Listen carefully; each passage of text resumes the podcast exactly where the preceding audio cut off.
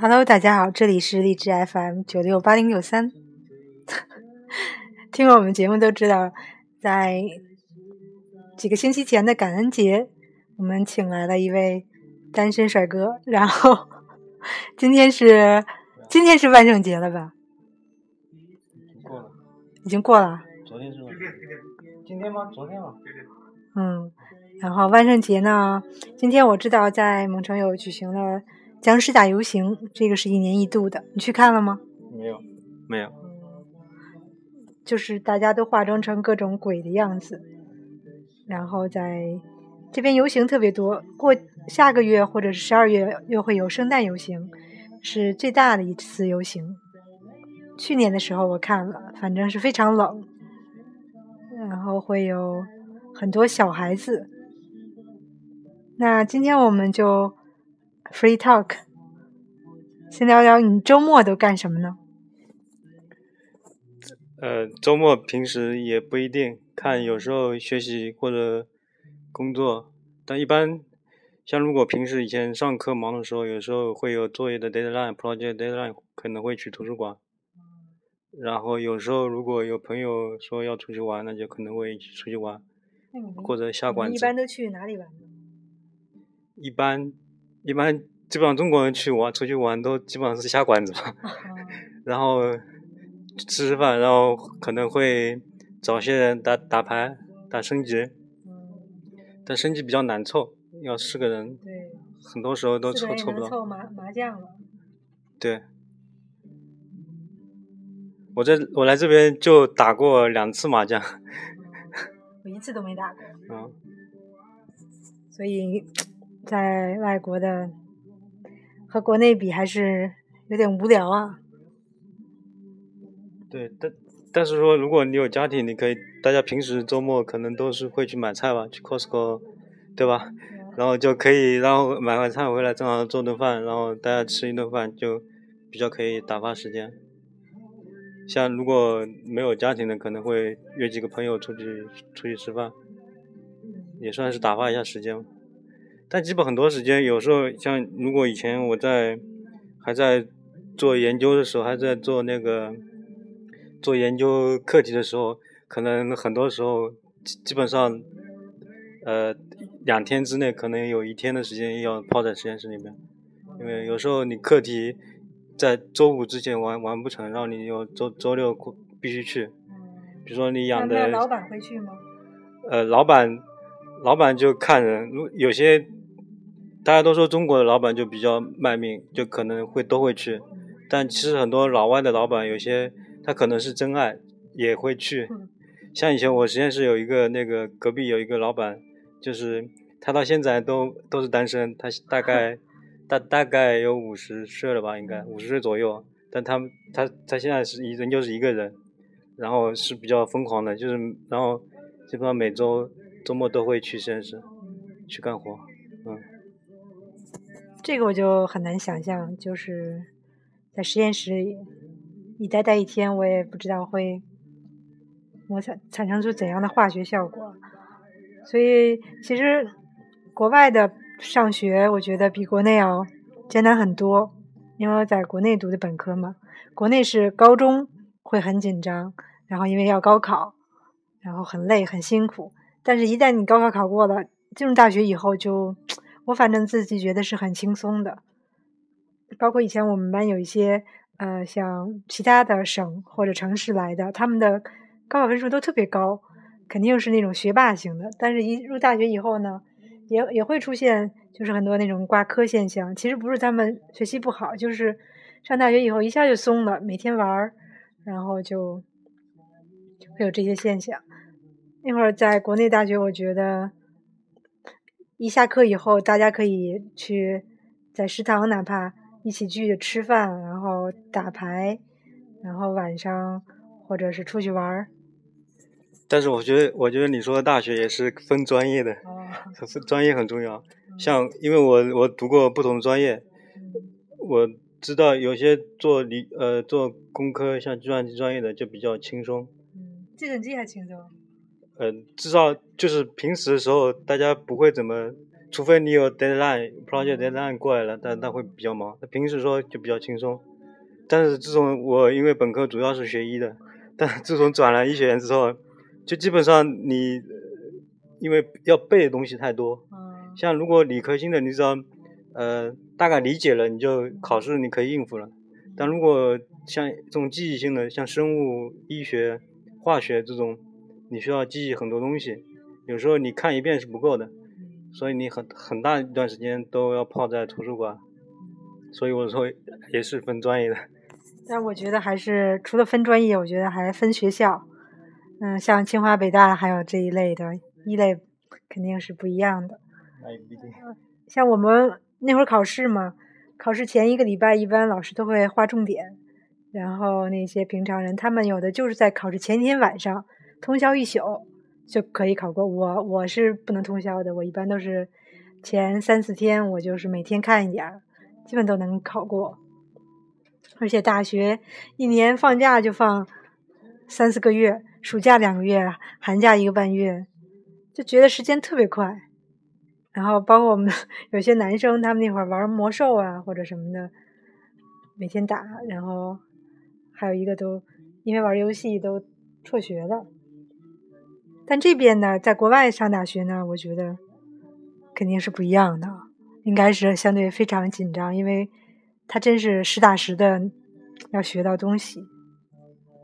嗯，我觉得我自己本人在，我没上过国外的本科，我上的是研究生。但我看他们本科，我觉得国外的本科比那个国内的确实要累一点，因为我感觉是国内的就比较水，就是比只要考试，平时考试之前突击一下就可以。但是在这边的话，他就。不不间期会有一些 assignment，有一些 project，你基本上在这边一一一个学期你选四门课已经算是很紧张很紧张了。当时以前想想在国内的时候，基本上一一学期哪止四门课。然后，但是对于研究生说来说呢，我觉得也是还是也是在看看专业的。像我知道那个，如果是一些实验理科、实验实验科学之类的，就基本会比较忙，因为整天要泡实验室。他们做的东西只能在实验室完成，像生物有些实验，你必须要去实验室。但是对于那些理工科来说，像我现在室友，他也是在读博士，但我看他就是平时不怎么去实验室，他就所有的工作他就可以在任何地方都可以完成。什么什么？他现在读的是 mechanical engineering，呃，机械工程，所以他就不用去实验室，就而且老板也不会查岗，不像。不像某些专业，老板就是必须要你呃朝九晚五的，就像一种工作形式那种学习。那像像有些专业，他没不必读博士，不必不必要有实验室吧？比如说读法语博士或者文学博士，对这些就没有实验室可谈。应该是吧？嗯，只要是写写一些学术论文。还有一个，我觉得这边比国内比较无聊的原因就是，这边的大学是没有。没有班级这个概念的，像我们国内呢，读大学都是有一个班一个班，然后定期会组织秋游啊、春游啊，然后 K 歌啊、吃饭呀。这边好像是都是自己选自己的课，然后你今天碰到这这个人、这些人上这些课，明天碰到那些人上那些课。像我们那会儿有单独一个班上课的，也有整个三四个班一起上，比如大思修。那所以，我们三四个班的人都很熟悉，就像兄弟姐妹一样，所以聚会起来也很，大家一一发短信就都出来了。这边就是比较的单独吧，独立，我觉得也可能。那关于就业方面，找工作，像一般你搜工作都是在哪个网站呢？像我知道的，比如有。Emploi Quebec，嗯，还有就是 John Boom。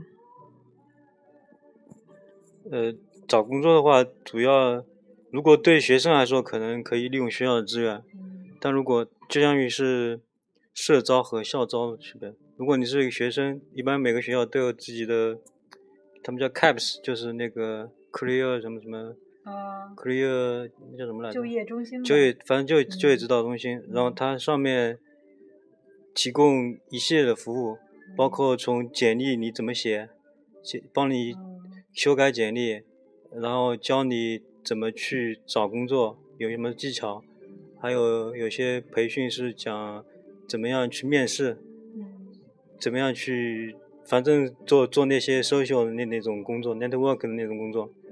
然后它上面主要有一些 job posting 一直会在上面，就这边公司可能如果他们要招人了，可能可以去上面把信息发布在上面，然后学生就可以去投简历，然后就可以，如果可以的话，可以拿到面试啊什么什么的。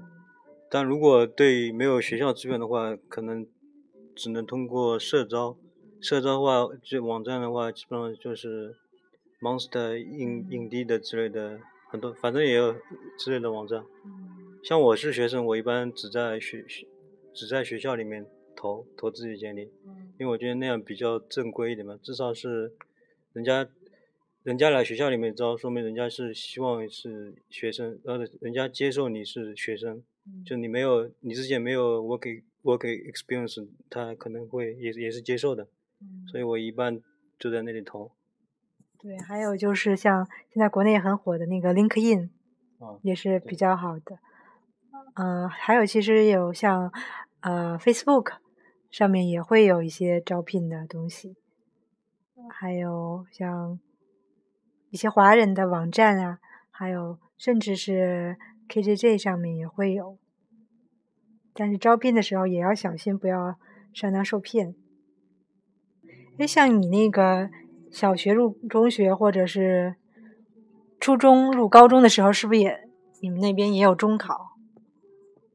有，嗯，肯定都有。也是中考，然后呃，哎，当时是，对我当时中考还是没有报学校，是高考的时候有报学校。中考就是我没中考。嗯有中考，但是还没有填志愿那么一说，就是你考多少分就分配到了。哦什么学校？我没考过，我是直接进。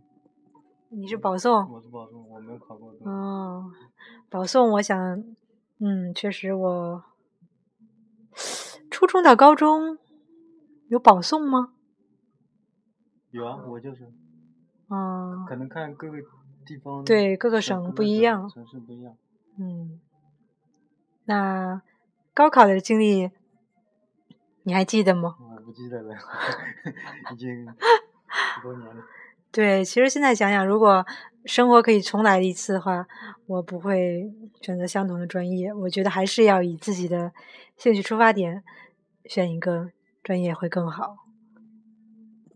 对，但是这这种这种话，相当于是白说。你你那时候你刚刚好高中毕业，你啥都不知道，你你也不知道你兴趣爱好所在在哪里，所以一开始可能可能可能是会盲目的，但现在好像学，即便你一开始选的不好，你后来还是有通过转专业，还是有机会可以再调整，没有那么死。